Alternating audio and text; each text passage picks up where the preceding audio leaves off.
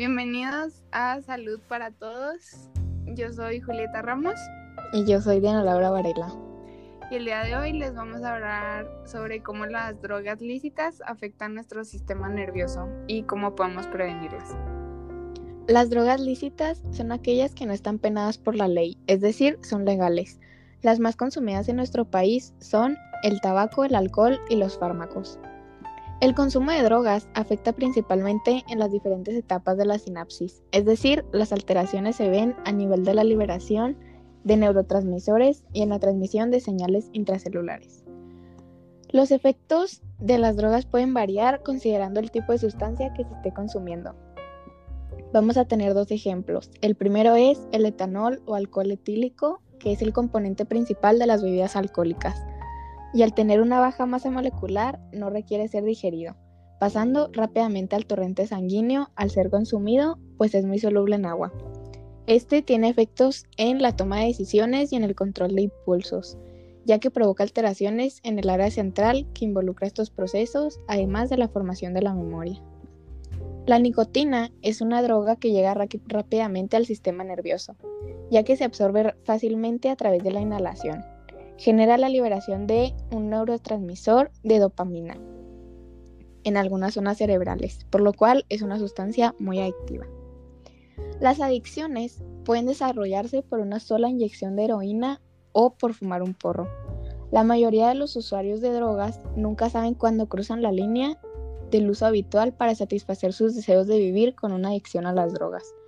Es por eso que la gente nunca se da cuenta cuando se está volviendo un adicto.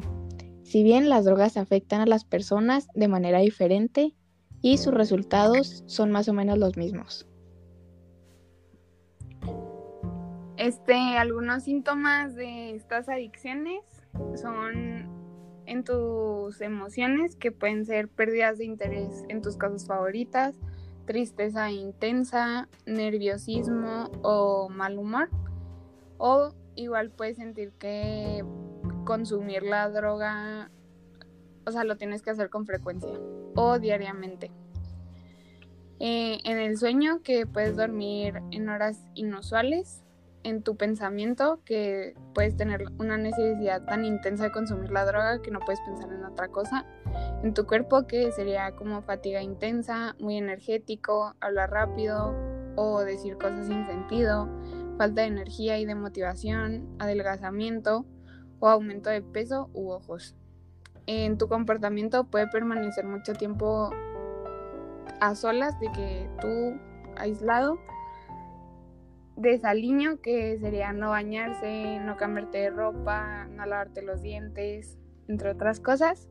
Faltar eventos importantes, tener problemas en el trabajo, comer mucho más o mucho menos de lo usual, gastar dinero en la droga, incluso cuando no puedes pagarla, no cumplir con obligaciones y responsabilidades laborales, pedidos repentinos de dinero sin explicación razonable. Y formas de prevenirla, este, los programas deben de ser a largo plazo con intervenciones repetidas para fortalecer las metas originales de la prevención.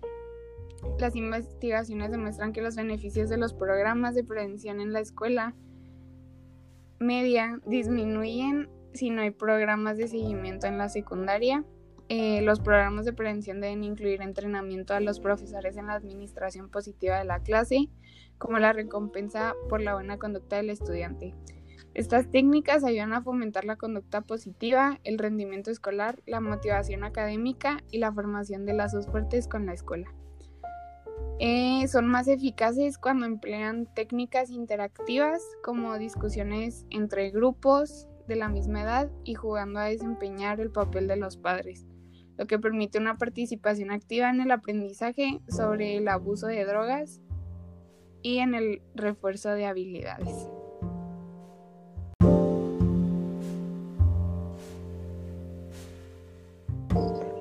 Para las personas que ya han caído en el abuso de drogas, no bastan los simples tratamientos médicos, dado que existen otros problemas del individuo que ya están detrás del hecho de su drogadicción. Es necesario, junto con el tratamiento médico de desintoxicación propiamente dicho, un tratamiento de rehabilitación, que haga que la persona redescubra su valor y su identidad más profunda. Este tratamiento no será posible sin la participación del individuo, sin su voluntad de cambiar. El consumo de drogas lícitas y las adicciones son un problema de salud mundial y causa de morbilidad y mortalidad en la sociedad contemporánea. Tienen un índice de crecimiento de mayor velocidad en las mujeres, quienes presentan mayor incidencia acumulada para el uso de todas las drogas en edades de entre 15 y 18 años. La adolescencia particularmente es más por factores psicológicos, sociales, culturales y económicos, por sus cambios físicos y emocionales en su rol familiar, en su entorno social y en la progresiva adquisición de la autonomía profesional y económica, lo que demanda una atención particular en el área de la salud. El adolescente se enfrenta a situaciones nuevas como el consumo de drogas y no siempre cuenta con el conocimiento, la actitud y la conducta que le permitan prevenir situaciones de riesgo para la salud con las severas consecuencias sociales, familiares, con el grupo de iguales y en la escuela. El consumo de drogas lícitas crea adicción y daños severos en el cuerpo y la mente, así como en la interacción. El uso se convierte en reiterativo por el placer y bienestar que produce. Ello conduce a conductas agresivas, baja autoestima, disolución del núcleo familiar, violencia, rechazo al consumidor y a su familia, problemas económicos en el trabajo y en la escuela, como el ausentismo, accidentes, bajo rendimiento y productividad y adicionalmente se generan gastos para la asistencia médica. Respecto a las drogas legales, según la Organización Mundial de la Salud, OMS, el 84% de los 1.3 mil millones de fumadores se encuentran en los países en desarrollo y a nivel mundial produce 5 millones de muertes por año. Se calcula que esta cifra se incrementará a 10 millones en el año 2020. Según la OMS, la epidemia del tabaquismo mata cada año a 5.4 millones de enfermos de cáncer de pulmón, cardiopatias y otras enfermedades. De proseguir esa tendencia, para 2030 la cifra aumentará hasta más de 8 millones anuales. El consumo de tabaco es un factor de riesgo para seis de las ocho principales causas de defunción en el mundo.